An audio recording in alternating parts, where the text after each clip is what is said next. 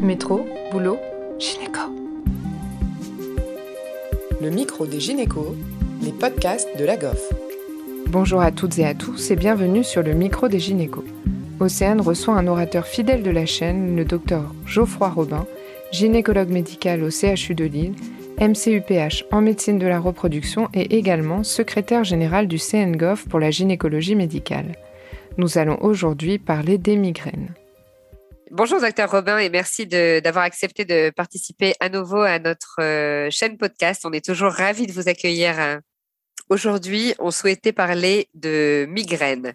Environ une femme adulte sur sept est atteinte de migraines et deux à, trois fois plus de femmes que d'hommes sont touchées. La migraine euh, implique notamment une problématique de risque vasculaire dont on discutera par la suite. Est-ce que vous pouvez déjà, s'il vous plaît, euh, nous expliquer, nous donner des astuces sur euh, comment suspecter une migraine si jamais l'antécédent n'est pas connu chez une patiente, notamment quand on se pose la question de la prescription des oestroprogestatifs alors tout à fait. Merci beaucoup déjà encore à, la GOF pour son invitation pour participer à ces nouveaux podcasts. Et euh, effectivement, vous avez complètement raison sur le fait que en fait la migraine, c'est en fait la pathologie neurovasculaire, c'est vraiment une maladie neurovasculaire la plus fréquente chez la femme. Et donc, il est essentiel pour un gynécologue euh, de pouvoir la dépister parce que, on va en reparler euh, probablement un petit peu, la migraine avec aura notamment est une contre-indication aux œstroprogestatifs, mais aussi certaines migraines sans aura lorsqu'elles sont associées à des facteurs de risque vasculaire. Donc, la repérer en consultation, c'est essentiel. Alors, il y a des critères hein, qui ont été euh, proposés par l'International Headache Society et qui permettent normalement de s'y retrouver. Mais les questions simples à poser sont les suivantes. Quand vous avez mal à la tête, est-ce que ce sont des maux de tête qui peuvent durer euh, au moins 4 heures, voire jusqu'à 3 jours, si jamais il n'y a pas de prise de traitement antalgique? Donc ça, c'est déjà un des critères importants à demander. Le deuxième critère important, c'est la sévérité. C'est-à-dire que une femme qui souffre de migraine, quand elle a sa céphalée, elle ne va pas pouvoir vivre normalement. C'est-à-dire que ça va impacter sur ses activités quotidiennes. Euh, et ça, c'est vraiment un élément sémiologique qui est très important. Donc moi, je demande toujours aux patientes, quand vous avez ce mal de tête, est-ce que vous pouvez continuer de faire vos activités habituelles? Si elles disent, oh bah oui, je sens que ça tiraille dans la tête, mais je peux travailler devant un ordinateur, je peux écouter de la musique, je peux conduire, je peux prendre les transports en commun, je peux aller danser. Bah, ça, c'est pas de la migraine. Quand il y a une migraine, il y a un impact sur la qualité de vie euh, en règle générale. Et le troisième point, c'est de rechercher des signes associés, notamment les nausées et ou les vomissements, c'est l'un ou l'autre. Et ensuite, c'est photophobie, donc la lumière qui gêne, quand les patientes regardent le soleil, la lumière néon, etc., ça provoque une gêne, voire une aggravation de la céphalée, ou la phonophobie, c'est-à-dire d'être gêné par l'environnement. Donc quand on a un de ces quatre critères, nausée, vomissement, photophobie, phonophobie, ça évoque fortement plutôt une maladie migraineuse qu'une céphalée de tension ou une céphalée par abus ou autre. Et puis après, il va falloir rechercher les auras. Et euh, les auras, donc euh, ça c'est systématique. Dès que vous avez des éléments sémiologiques qui orientent vers une migraine, il faut rechercher les auras. Donc les auras, ce sont des signes neurologiques focaux qui témoignent d'une souffrance d'une petite zone du cerveau par un phénomène d'hypoperfusion cérébrale. Et donc, on peut avoir plusieurs types euh, d'auras. Il y en a quatre qui existent. Il y a les auras visuels.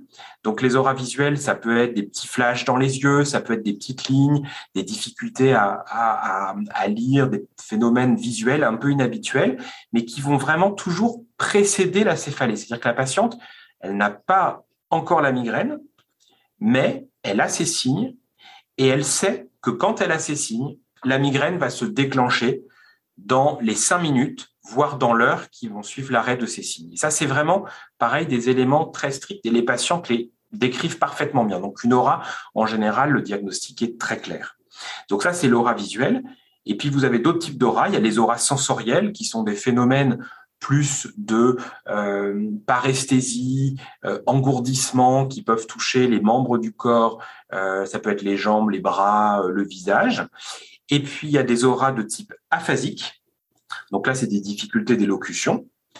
Et puis enfin, c'est euh, les derniers types d'aura qui sont beaucoup plus rares. Ce sont les, c'est ce qu'on appelle les, les auras hémiplégiques. Donc c'est vraiment des déficits sensitivo-moteurs d'un hémicorps, le droit ou le gauche, qui vont spontanément complètement être résolus et être suivis par, en général, une céphalée migraineuse. vous voyez, c'est vraiment un interrogatoire qui demande du temps quand même un petit peu. Et donc une patiente qui vous dit déjà qu'elle a mal à la tête, très souvent pour elle c'est une migraine, alors que ça ne l'est pas forcément. Et c'est pour ça qu'il faut reprendre systématiquement l'interrogatoire. Très bien, c'était clair. Mais du coup, si on identifie ces migraines, quelles sont les vraies contre-indications aux œstroprogestatifs Eh bien, c'est en fait, à partir de ce moment-là, le raisonnement est très simple. Soit vous avez des migraines avec aura. Et donc, les auras, il faut qu'il y en ait eu au moins deux fois dans la vie d'une femme. Donc, au moins deux épisodes d'aura avec des céphalées migraineuses. Ce sont des migraines avec aura. Et ça, Jusqu'à preuve du contraire, ça doit rester une contre-indication absolue aux œstroprogestatifs.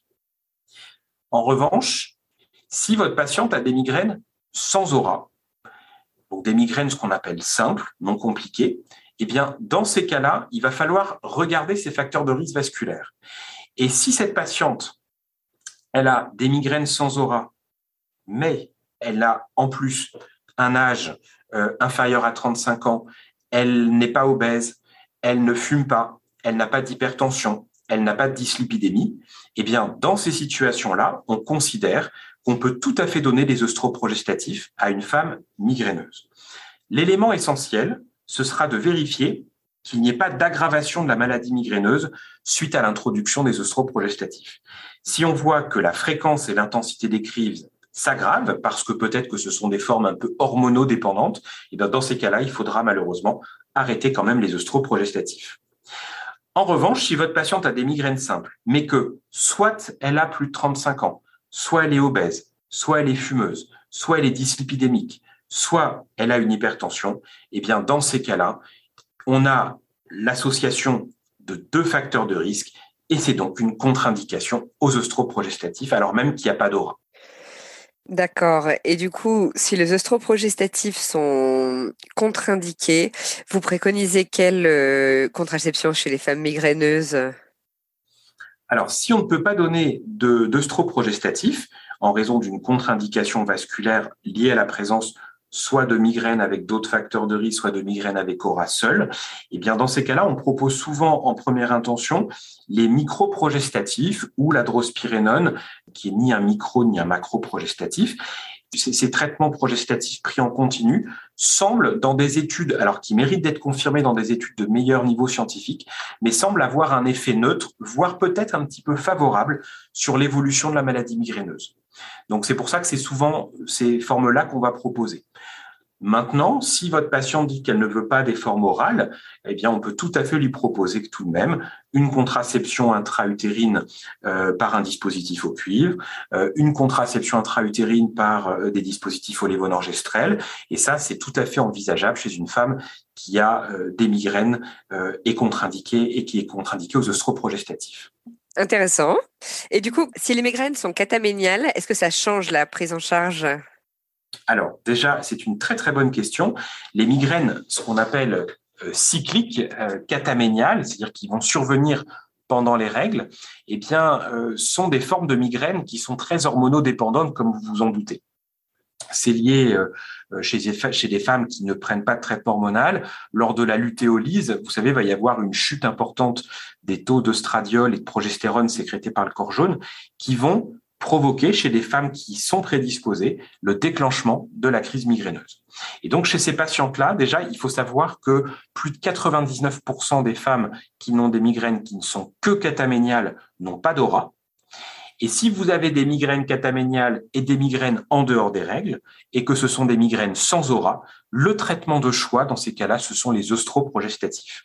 Donc vous avez des migraines sans aura, avec des prédominances cataméniales, aucun facteur de risque vasculaire, et là, vous allez donner les œstroprogestatifs. Pourquoi? Parce que ce sont les traitements euh, antigonadotropes qui vont permettre le mieux de lisser si je puis dire, les fluctuations hormonales. Et ce qui va être recommandé, c'est de limiter la période d'intervalle libre, vous savez, entre les comprimés actifs, c'est-à-dire soit de prendre des, pilules avec des schémas 24-4, donc 24 comprimés actifs, 4 placebos, ou carrément de proposer d'emblée des schémas de pilules œstroprogestatives en continu pour induire une aménorrhée thérapeutique et la disparition des phénomènes de règles pendant les périodes d'arrêt entre les plaquettes. D'accord. Super. Et du coup, de manière générale, on considère que ça marque un, risque vasculaire, le, le, fait d'avoir des migraines? Exactement, et c'est là le fond du problème. Euh, le, problème de la migraine, et ça, il y a, très peu de femmes euh, et même certains praticiens qui ne le savent pas, c'est que la migraine est un facteur de risque vasculaire artériel, donc d'AVC ischémique ou d'infarctus cérébral, comme disent certains neurologues. Grosso modo, des migraines simples, sans aura, sans facteur de risque vasculaire, le risque est globalement, on va dire, assez faible. Mais quand on a des migraines avec aura, on multiplie par 6 à 7 le risque de faire un AVC ischémique. Et quand, quand on prend aucun traitement, et quand on prend des ostroprogestatifs, on va multiplier par 10 à 15 dans certaines études le risque de faire un AVC ischémique. Et si c'est une femme qui a des migraines avec aura, qui prend des ostroprogestatifs et en plus qui fume, elle multiplie par 35 le risque de faire un AVC ischémique. 35, oui, c'est beaucoup. Hein. Clairement, oui, il faut euh, en, tenir compte comme étant vraiment un facteur de risque d'accident vasculaire artériel ischémique. Et par exemple, ce risque multiplié par 35, en risque absolu, vous savez ce que ça donne? Alors, tout dépend de l'âge des femmes. Hein, vous savez que les, Bien sûr, oui les AVC ischémiques sont quand même très liés à l'âge. Alors, si on prend une population de femmes euh, qui ont, on va dire, 30, euh, entre 30 et 35 ans, qui vont euh, fumer, prendre des ostroprogestatifs et avoir des migraines avec aura, ben là, on va arriver sur presque 100 cas pour 100 000 utilisatrices. Donc, ça va quand même commencer à être important. Oui, c'est significatif, oui. Très bien. Eh ben, merci beaucoup. C'était très clair et très intéressant. À bientôt sur le micro des gynécos. À très bientôt, merci beaucoup. Merci à tous de nous avoir écoutés aujourd'hui. Rendez-vous la semaine prochaine pour un nouvel épisode. Vous retrouverez toutes les ressources et références de ce podcast dans la description et surtout, n'hésitez pas à vous abonner à la chaîne, à lui accorder 5 étoiles, voire même à en parler autour de vous. Métro, boulot, gynéco.